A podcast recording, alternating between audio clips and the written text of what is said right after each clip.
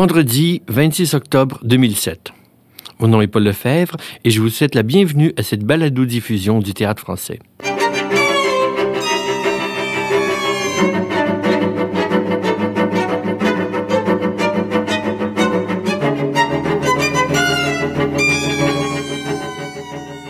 J'ai le plaisir de recevoir aujourd'hui Rudy Siller, comédien, qui joue le rôle titre d'Othello, une production d'Ubu, compagnie de création, en coproduction avec le Théâtre français du Centre national des arts, présenté au théâtre du 23 octobre au 27 octobre. Rudy Siller, bonjour. Bonjour. Vous êtes né à Port-en-Presse, vous avez étudié en médecine, vous avez quitté Haïti en 94 et avez entrepris une carrière d'homme de théâtre. Quelques explications, ça serait un peu bienvenu pour comprendre votre trajet.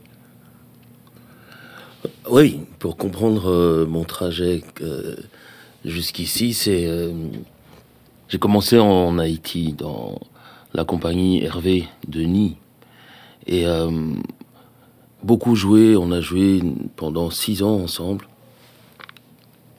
Et à ces, à ces époques-là, j'étais effectivement en même temps étudiant en médecine jusqu'à bon, terminer mes études de médecine, diplômé, comme on dit.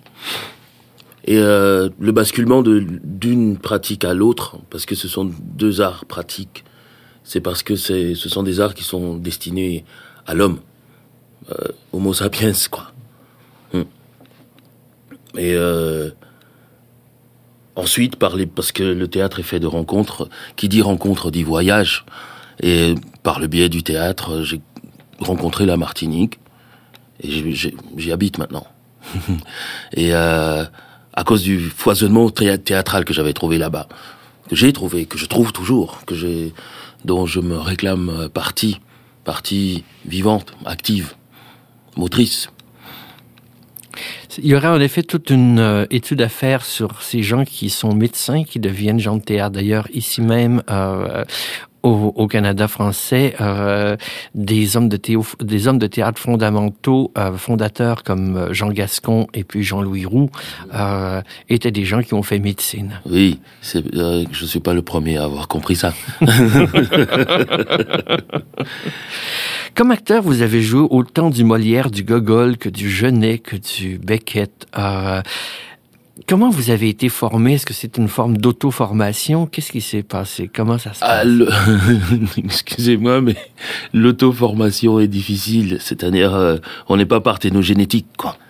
Et ça, ouais, il n'y a pas de génération spontanée. C'est forcément au contact, euh, au contact de du théâtre, qui est mhm. un art vivant moi j'ai appris dans la compagnie Hervé, compagnie Hervé Denis, qui est bon, hein, moi qui m'a introduit, qui m'a ouvert, euh, ouvert une porte et une fenêtre, ça m'a créé un courant d'air du théâtre.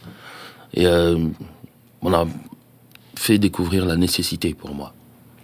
Quel été le moment clé qui vous a fait dire ah je suis davantage fait pour le théâtre que pour la médecine, ou j'ai davantage désir de soigner les âmes à travers le théâtre que les corps et les âmes à travers la médecine ou alors de manière plus pragmatique aussi, euh, de faire de l'argent sur le plaisir des gens que de le faire sur leur douleur. Ah, ça c'est bon comme réflexion, ça. Oui. oui, oui, oui, je pense ça.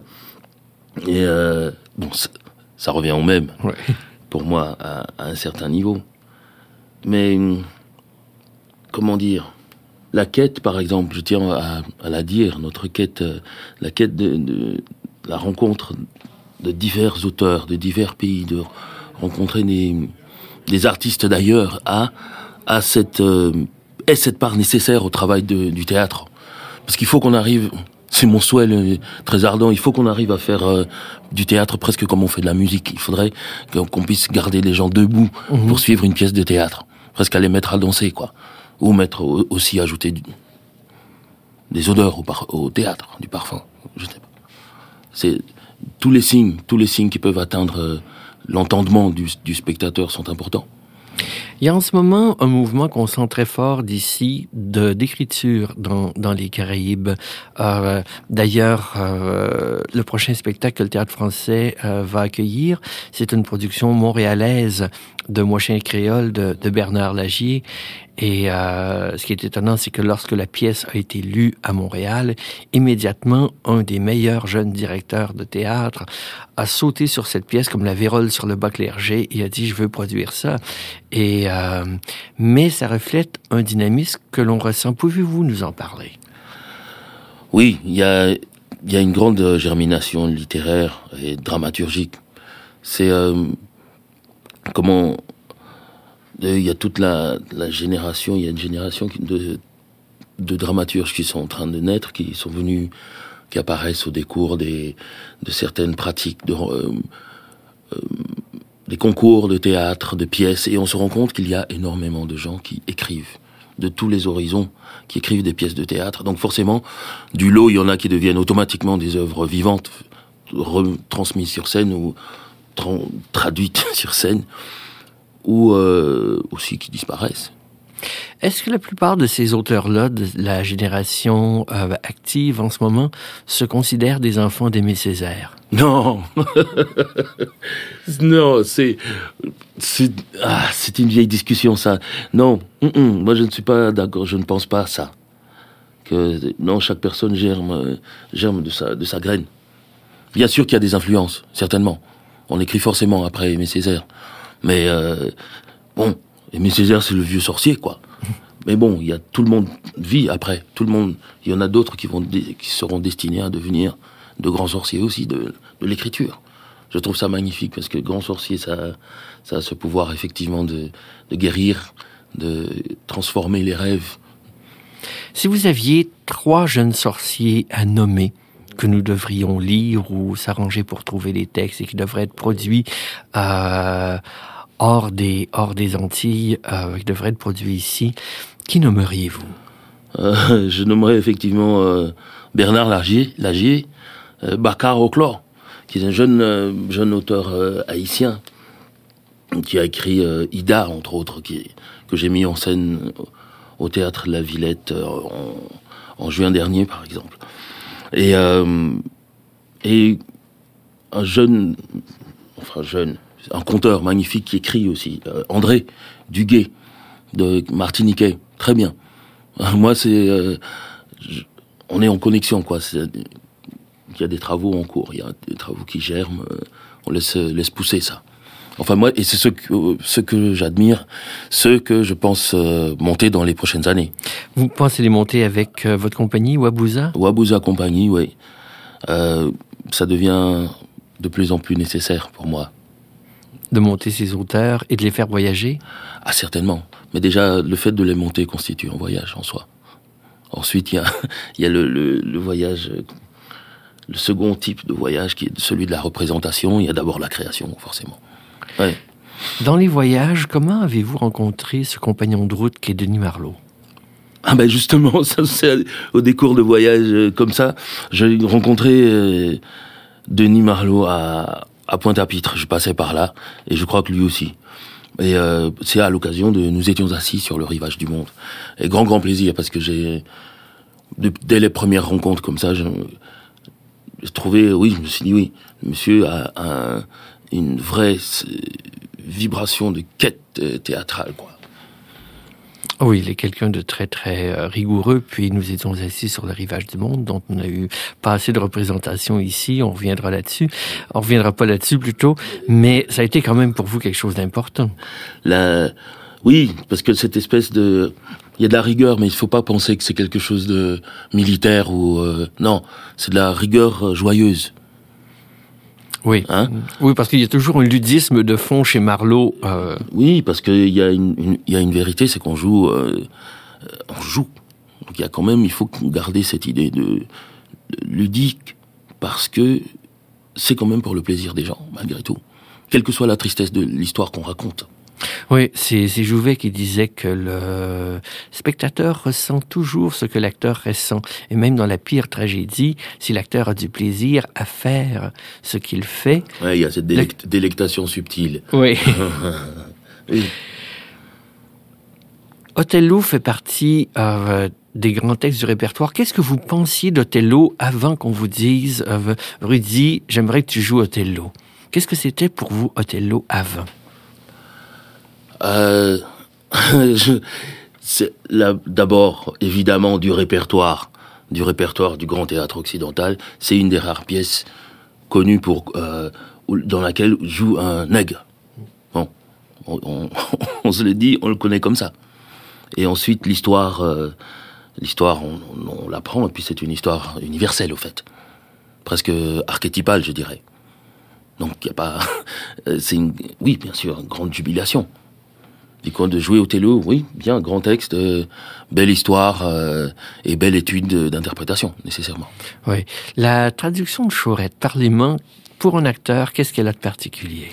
Elle a, elle a une, quelque chose de très de, délicieux à dire, très puissant, très vivant. C'est rythmé, ça se met bien en bouche. Oui, ça, ça, oui, il y a un vrai rythme dedans, quoi. Il y a il y a un cœur qui bat derrière. Ça paraît qu'il a traduit d'ailleurs plusieurs, euh, plusieurs Shakespeare. Comment s'est fait le travail avec Denis Marlowe? Qu'est-ce qu'il dit en salle de répétition? Qu'est-ce qui se passe? Ça, on veut toujours parce que euh, c'est l'alchimie derrière, euh, derrière la représentation. Mm-hmm. Mais écoutez, ça prend le temps, ça prend le temps des répétitions, ça prend le temps des rencontres.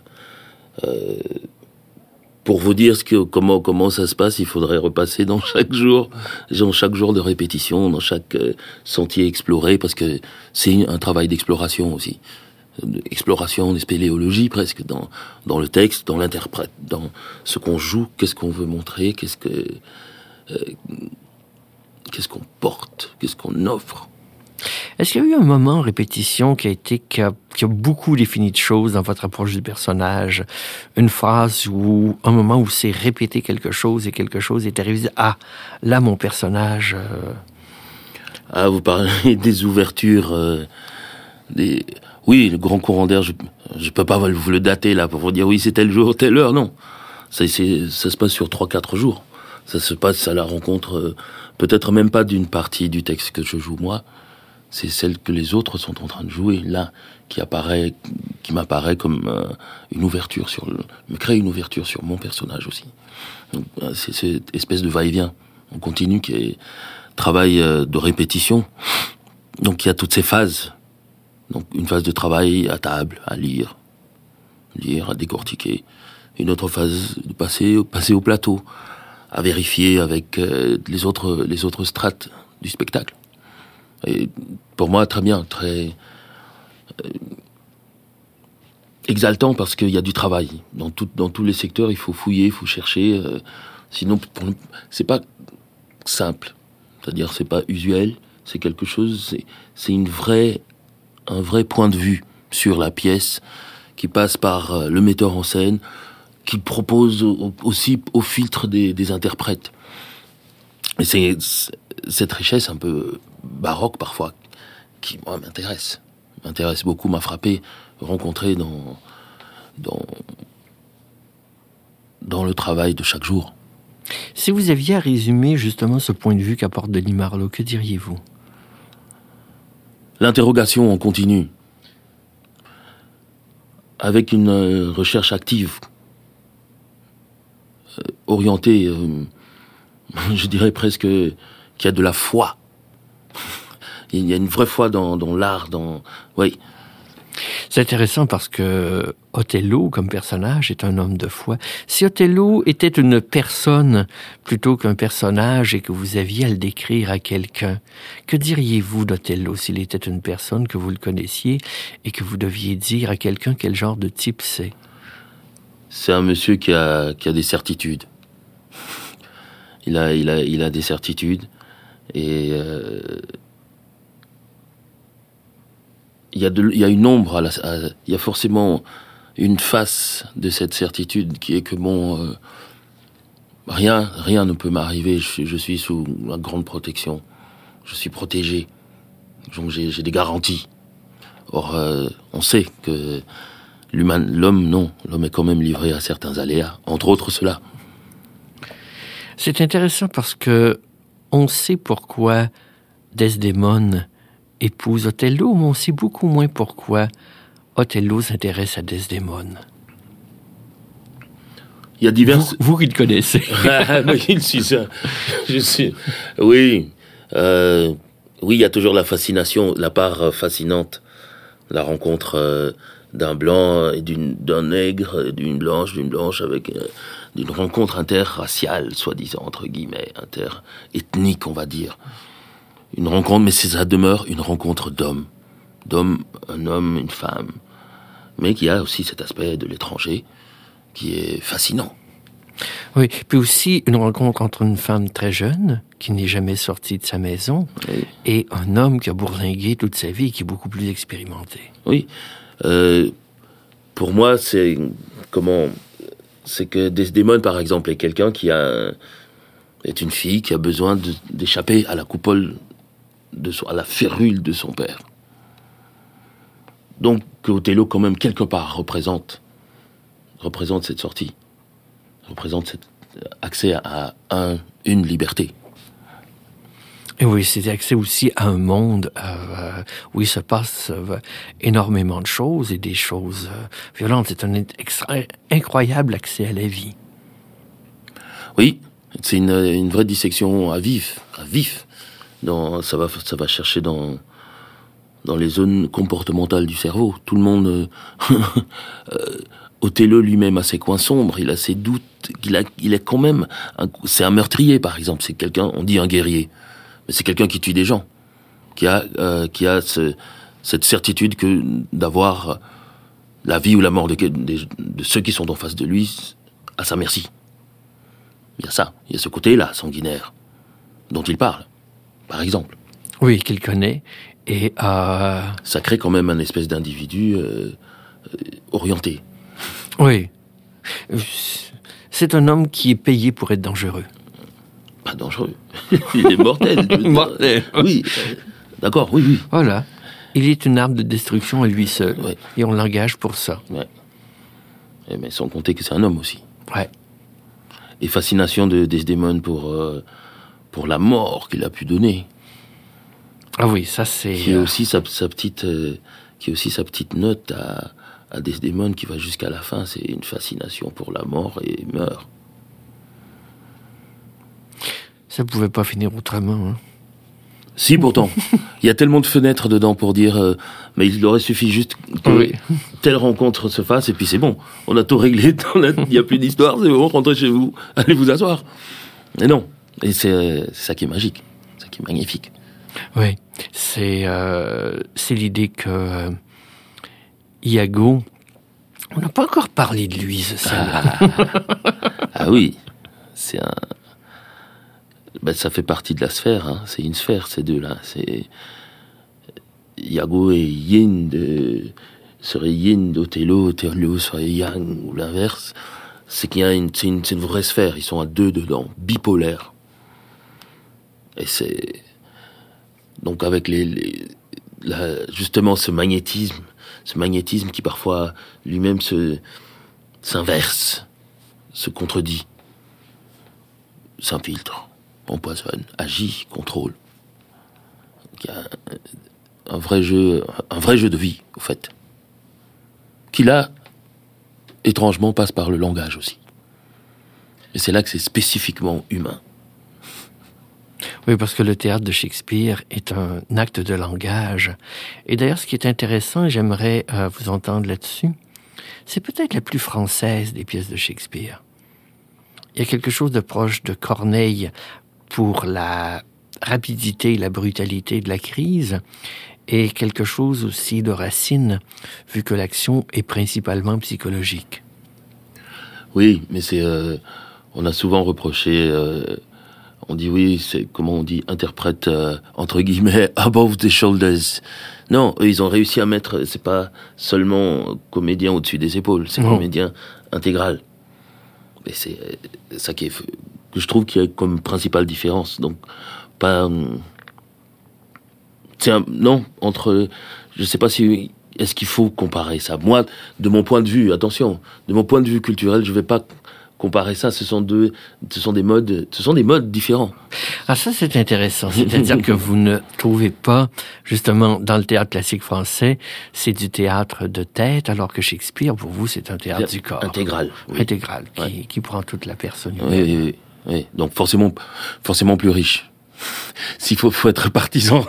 Mais pour, pour, euh, dans, pour euh, garder un œil lucide dessus, oui.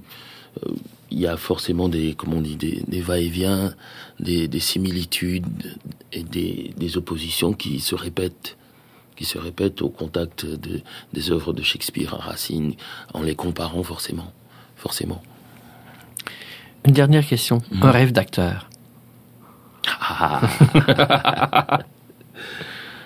ah, déjà, vous savez, des fois, on est, on est souvent de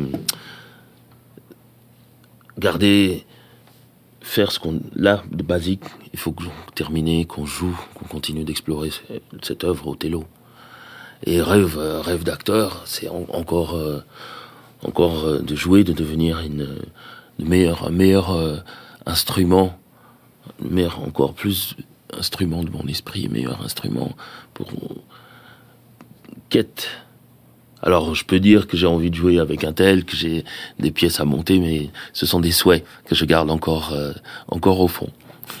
je me les murmure. Merci beaucoup Rudy Siller. Merci.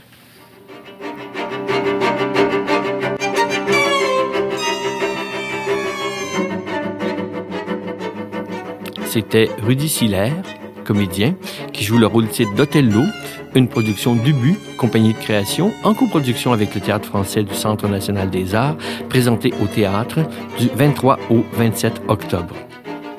Pour communiquer avec nous, veuillez envoyer un courriel à info nac-cna.ca ou encore nous laisser un message dans notre boîte vocale au 1 866 850 2787 poste 772. Et pour tout savoir sur le CNA, ses activités et ses présentations artistiques, nous vous invitons à consulter notre site internet au www.nac-cna.ca. C'est Paul Lefebvre qui vous dit au revoir et qui vous invite à suivre ces balados diffusions qui accompagnent les présentations du théâtre français. Notre prochain rendez-vous en novembre avec Moi, Chien créole de Bernard Lagier, une production du théâtre du Grand Jour.